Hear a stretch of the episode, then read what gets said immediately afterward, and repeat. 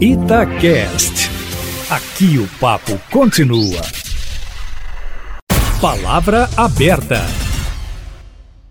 As consultas online aumentaram de forma significativa nos últimos meses no país por causa da necessidade de isolamento social com a pandemia. E o Palavra Aberta vai debater agora os pontos positivos e negativos de se tratar com os médicos à distância. O ato é melhor ou pior para os pacientes e para os profissionais de saúde? E para o sistema de saúde?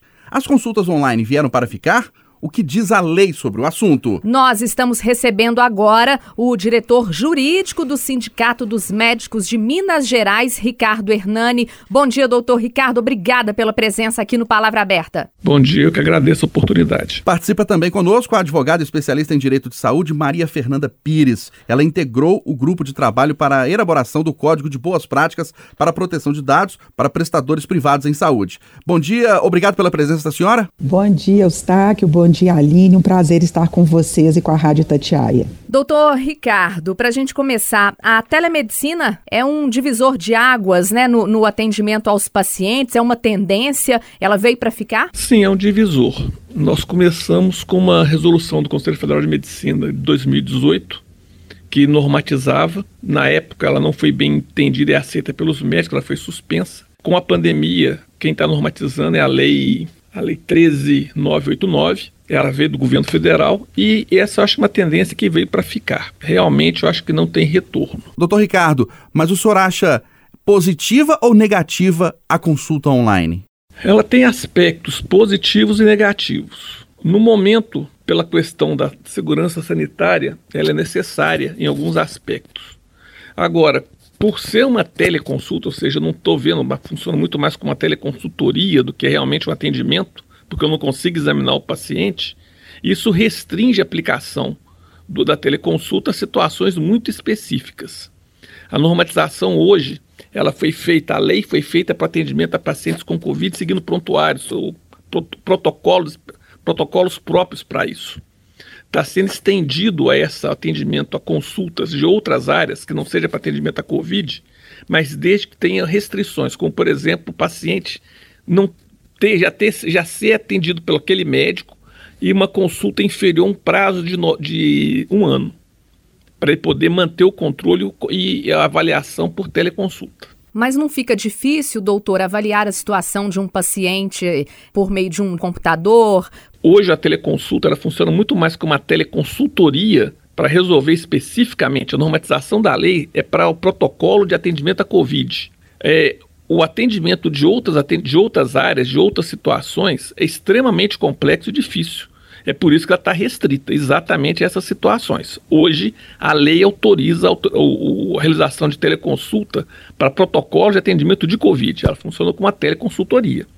O atendimento médico está sendo possível sendo autorizado em situações que seriam como de retorno, em que o médico já conhece o paciente, já tem noção da situação e vai fazer uma orientação melhor do paciente ou terminar as orientações que já teriam sido iniciadas no consultório médico. Então, para outra especialidade, por exemplo, para outro problema de saúde, não está autorizada a consulta online, por exemplo, com um cardiologista, com um ortopedista, com um, um, um neurologista? Como eu falei, para situações de retorno, sim. A primeira consulta, ela tem que ser presencial, porque existe a limitação exatamente do exame físico.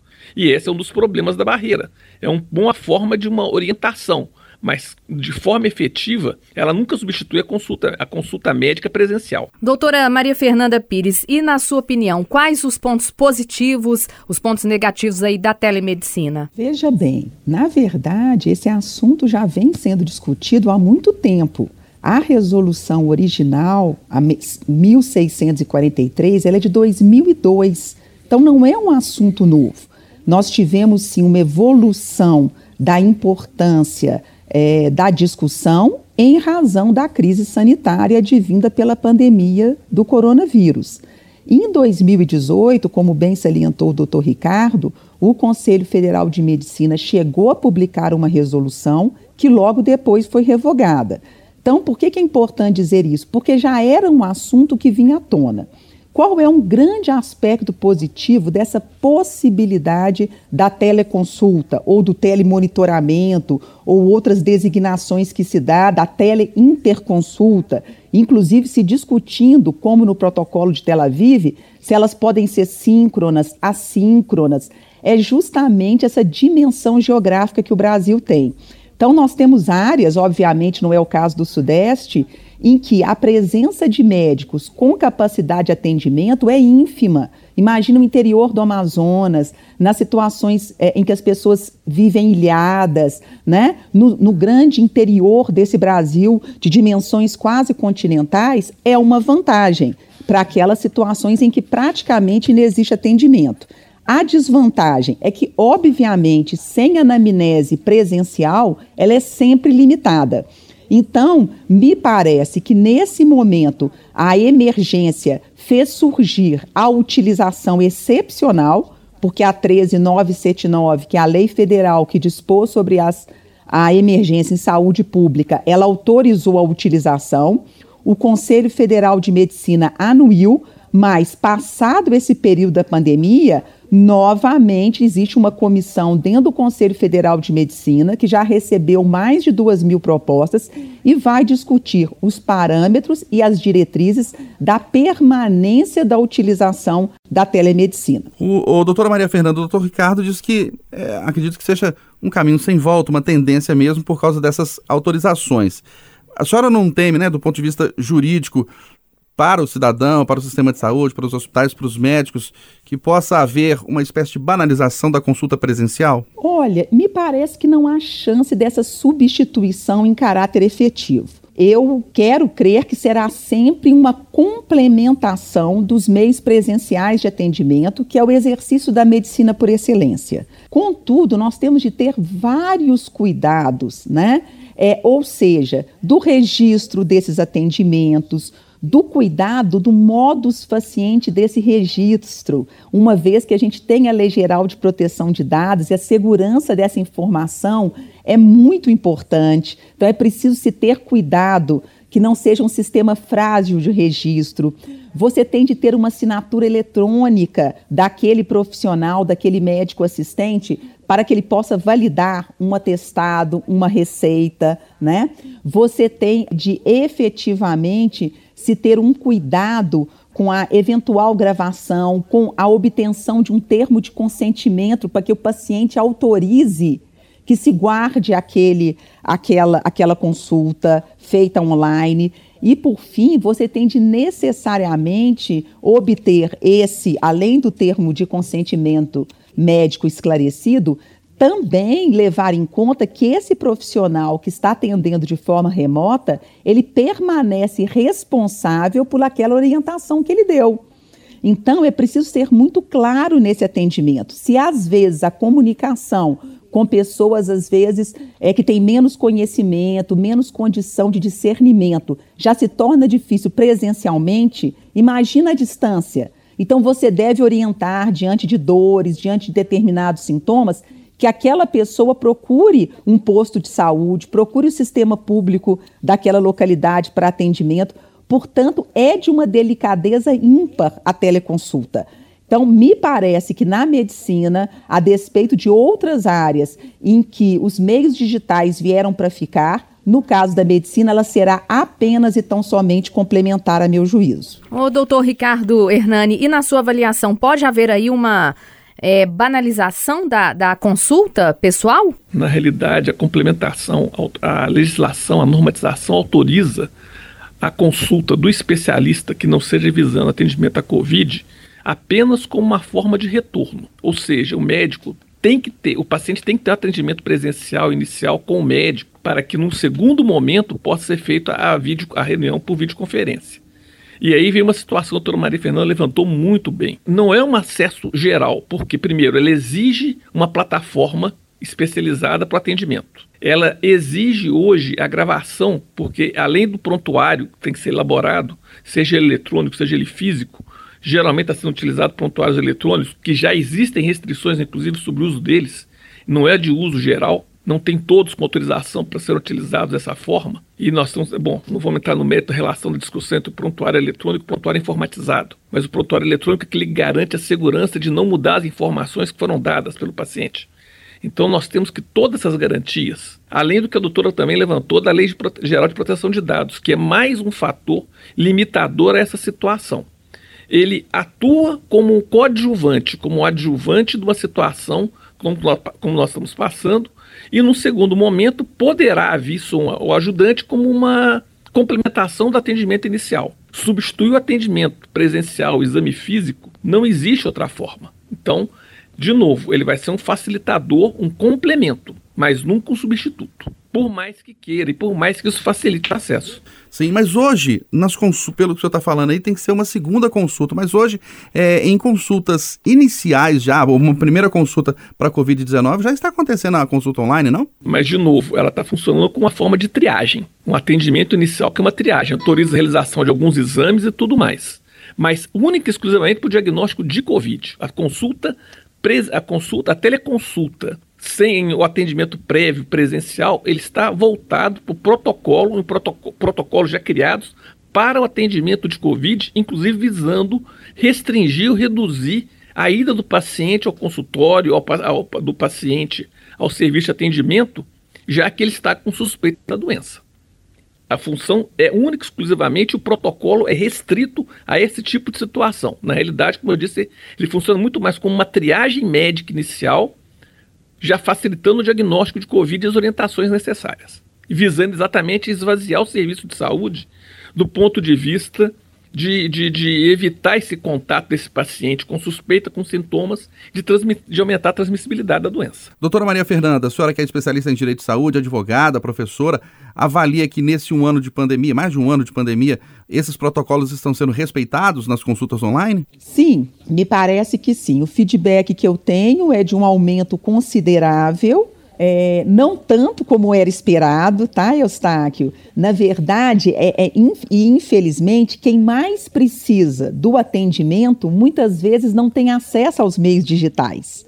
Então, nesses rincões do Brasil, a ideia e até as pesquisas que são feitas são no sentido de centralizar um meio digital onde esse possível paciente pudesse ir, como por exemplo, até um posto de saúde e aí sim ter a consulta é, online com determinado profissional. Mas, infelizmente, volto a dizer, os mais necessitados têm menos acesso, seja pela dificuldade de compreensão, seja pela dificuldade de ter uma internet estável, que é uma outra questão também nos rincões do Brasil.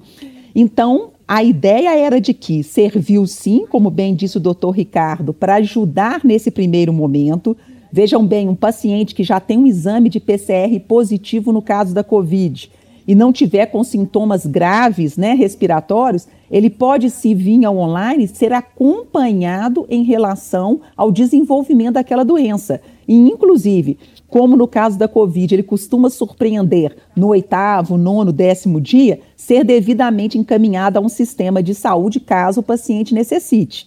Então, nesse sentido, ele tem sido uma proteção até para pacientes idosos, cuja ida ao sistema de saúde gera mais riscos do que ficar é, no seu lar. Né, pela, pela própria orientação da não aglomeração, do isolamento social, mas efetivamente ainda é um sistema embrionário. Nós não podemos dizer que na área médica, repita-se, é uma realidade palpável. Eu acho que alguma coisa ainda que nós precisamos evoluir, discutir os aspectos éticos jurídicos envolvidos, o cuidado, sobretudo, com a compreensão de quem está do outro lado da tela, que nem sempre é a mesma, aliás, não é a mesma de quem está presencialmente numa consulta médica, né? O cuidado de que essa pessoa, depois de feita a teleconsulta, que ela mande uma mensagem para o médico para garantia desse profissional também de que ela entendeu os esclarecimentos, de que ela escutou toda a consulta, de que não teve nenhuma perda da qualidade das informações. Então, volto a dizer, é sutil, é delicado e ainda há de se ter uma regulamentação mais específica para a segurança de ambos, tanto do paciente quanto do médico e para a preservação dessa relação médico-paciente que é tão cara ao atendimento de saúde. O doutor Ricardo Hernani, e como é que era antes da pandemia? Essas consultas por telemedicina, é, já havia aí uma, uma grande procura? A resolução 1643 de 2002 ou seja, uma resolução de uma época onde as comunicações digitais estavam bem longe da nossa atualidade, ela veda, ela não autoriza em nenhum momento a, a realização de teleconsultas, ou seja, atendimento paciente médico direto. Ela autorizava uma interconsulta, uma consulta entre um médico especialista e um médico generalista ou médico fazendo atendimento inicial, que ele usaria essas orientações para o atendimento do seu paciente e essa relação estaria presencial. A resolução 2227 de 2018 ela autorizaria a realização de teleconsulta, ou seja, tira colocação de médico e paciente frente a frente através do meio de comunicação digital. Essa resolução foi vedada, ela está suspensa. O que está normatizado agora veio da lei federal da 13989. Ela autoriza e em forma espe é, específica para o atendimento de coronavírus, de protocolo de atendimento de coronavírus. Então ela não, ela não autoriza um atendimento geral. Então não é que essa demanda que está acontecendo, ela veio a partir da Covid. Anteriormente a essa lei, não existia autorização legal, autorização de realização de teleconsulta. E isso tem que ser bem marcado. E como a doutora Fernanda falou, a relação médico-paciente, a relação presencial, ela não, não pode ser, não consegue ser substituída por esse atendimento à distância. Nós estamos num momento de exceção à regra. Doutor Ricardo, mas uh, e aquela aquele telefonema que existe de um paciente para o médico depois de uma consulta, tirar uma dúvida, falar que está com outro sintoma, mudar o medicamento, falar que está precisando de renovar a receita do medicamento? Isso ocorre na prática há muitos anos, não? Isso sempre foi feito, mas isso não, não é considerado, é normatizado como teleconsulta. Do ponto de vista ético, do ponto de vista de, é, do conselho, essa, essa orientação deveria ser feita presencialmente exatamente para evitar qualquer tipo de não entendimento. A doutora Fernanda levantou muito bem a posição com uma outra coisa. É, quando você está presencialmente, você consegue esclarecer de forma mais clara, mais tranquila para o paciente. Qualquer tipo de dúvida, até a sensação do entendimento é diferente. Quando você tem um monitor na sua frente, vira literalmente o um atendimento, uma videoconferência, ela completamente diferente do atendimento presencial. E o que a doutora Fernanda colocou mais ainda, os protocolos hoje de atendimento exigem a videoconferência. O que não é, tá, não é disponibilizado em boa parte do Brasil pelo sistema nosso de comunicação, seja uma internet ruim, sistema de, de, de, comunicação de telefonia, celular, que não são adequados e que permitem essa manutenção. Então esse acesso, ele não é, não é irrestrito. Ele está muito limitado. Doutora Maria Fernanda, o, a senhora até já falou né, um pouco sobre isso, é, mas eu queria saber novamente, o sistema de saúde aqui do Brasil, ele está preparado para a telemedicina? Ainda não, de forma alguma. Até por essas necessidades de uma tecnologia mais alicerçada, com investimento brutal, muito mais até do que dos sistemas digitais, mas principalmente uma internet ponta. Se nem nos grandes centros, com a utilização maciça dos meios digitais, a gente tem visto problemas seríssimos, né? Na, nas plataformas digitais, na segurança dessas plataformas, nas invasões de hackers, a responsabilidade é muito grande.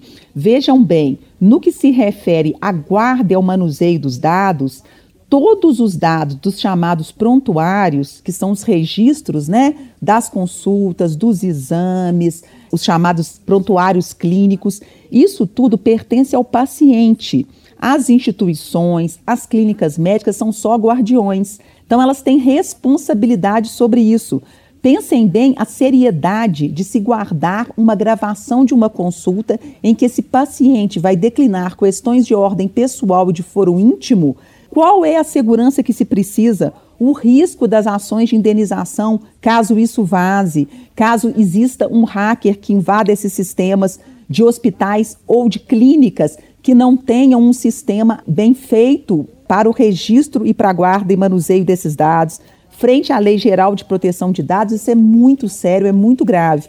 Então, o sistema público, por mais valoroso que seja, e sobretudo agora na Covid, tem de ser aplaudido e cada vez mais incentivado, mas ele ainda não tem estrutura para dar a garantia desse atendimento em telemedicina, porque você precisa, sobretudo, para o destinatário, para o usuário desse sistema, garantir o acesso a, essa, a esse sistema digital seguro. Doutora Maria Fernanda, um tópico que a gente abordou com o doutor Ricardo, queria abordar com a senhora também, sobre essa consulta que não é pelo computador, mas é por telefone, pelo WhatsApp, com o um médico de confiança, ah, sobre um medicamento, sobre continuar ou não aquele remédio, sobre um outro sintoma que apareceu. Isso já é comum há muito tempo. Como é que o, o, o, meio jurídico, como é que a legislação trabalha nessa questão? Pois é, o doutor Ricardo bem colocou, e é importante que se ratifique, não existe normatização a esse respeito. Na verdade, o que qualquer é, é, é, é, operador do direito orientaria um médico é que não faça esse tipo de coisa. Nós até sabemos que na prática, uma mãe que já esteve num pediatra liga ao seu médico narrando como que está a criança ou dizendo isso, você nunca vai ter a certeza de que aquela narrativa de quem está emocionalmente envolvido, ela é pertinente ao que de fato está acontecendo. Então, mesmo em situações graves, o ideal é que você até receba um telefonema, receba um WhatsApp. Eu sempre digo isso aos médicos que são meus clientes, aos hospitais em que eu assessoro, é dizer, por favor, venha presencialmente para que a gente pode, possa confirmar isso. Quantas vezes você, no calor daquele sentimento, ou eventualmente preocupado com uma doença de um familiar querido, você escuta errado, você não entende qual que é a miligrama daquele medicamento. Infelizmente, nós sabemos que as farmácias vendem medicamentos sem receita. Isso é muito sério. E na dúvida e num eventual desenlace desfavorável, você vai procurar responsabilidade de quem? Do médico que te atendeu. Então, atendimento ele é presencial ou excepcional por teleconsulta nas condições estabelecidas na lei federal e em futura regulamentação do Conselho Federal de Medicina. Grupo de WhatsApp, WhatsApp e telefone não é forma de atendimento médico. Não tem como você preservar a relação e, sobretudo, a garantia de que o destinatário daquele, da, daquela orientação sua está adequadamente entendendo o que você está dizendo. Doutor Ricardo, uh, o senhor falou que, né, e a gente vem destacando aqui com a doutora Maria Fernanda também, que há uma, uma norma legal nacional que autoriza essa triagem inicial nos casos de suspeita de Covid. Mas falando agora do lado positivo é, das consultas online. Você acha que essa triagem inicial poderia ser estendida para outros para outras especialidades médicas para agilizar o atendimento, para agilizar a, a, o diagnóstico ou não? Primeira coisa, eu gostaria de complementar o que a doutora Fernanda colocou com relação ao atendimento, esse atendimento informal. Tem pareceres do Conselho Federal de Medicina, do Conselho Regional de Medicina de Minas Gerais, exatamente a respeito e no qual é exatamente orientado que não deve ser feito dessa forma, até por um motivo. A doutora Fernanda colocou muito bem. O prontuário, ele é um documento, ele é, o, é um, o, documento que descreve toda a vida é, de saúde do paciente. Esse documento é do paciente, mas está sob a guarda da instituição ou do médico. Como, quando você faz uma anotação por telefone alguma coisa, esse prontuário é um documento que tem fé pública. Ele é o documento de defesa do paciente e do médico. A hora que o médico atende um paciente de maneira informal e não faz uma anotação do prontuário, ele está se desguarnecendo, ele está deixando de se proteger e de proteger o paciente sob a orientação adequada que foi dada. Com relação a esse uso de protocolos, para usar a teleconsulta, você teria que usar protocolos muito específicos, muito restritivos. Como eu disse, o que está sendo questionado, sendo posto, é que você poderia utilizado, aí sim estaria sendo normatizado esse atendimento de forma mais informal, via principalmente uma videoconferência para essas orientações gerais finais. Então, você, o paciente faz o atendimento com o especialista e traz para ele, e aí sim possibilitando anotação no prontuário, a gravação, o registro adequado, as informações, e inclusive passando para o paciente de forma bem adequada a complementação do que foi dado na consulta presencial. Então, com protocolos específicos, seguindo as normas estabelecidas, pode vir a, ser um grande, de grande utilidade nessa situação. Porém, como a doutora Fernanda colocou muito bem, o nosso sistema de saúde ainda não está totalmente preparado. Nós não temos plataformas de acesso universal a todo o serviço, todos os hospitais e médicos que possam utilizar esse sistema de forma absolutamente comum. Em Minas Gerais, em Belo Horizonte especificamente hoje, está basicamente a cooperativa de médicos tem utilizado e inclusive tem usado para a prefeitura de Belo Horizonte. Mas é um, é, são plataformas restritas, o uso delas é um uso caro. Então, ela não é um uso de ainda de uso universal. E ainda, de, ainda que fosse, teria que seguir protocolos muito específicos. Doutora Maria Fernanda, e na sua opinião, a telemedicina a consulta online, ela vai poder ser passada para outras especialidades depois da pandemia? Veja bem, eu acredito que sim, mas também ratificando aquilo que o doutor Ricardo já disse, a primeira consulta há de ser sempre presencial. Veja bem uma situação que às vezes é importante.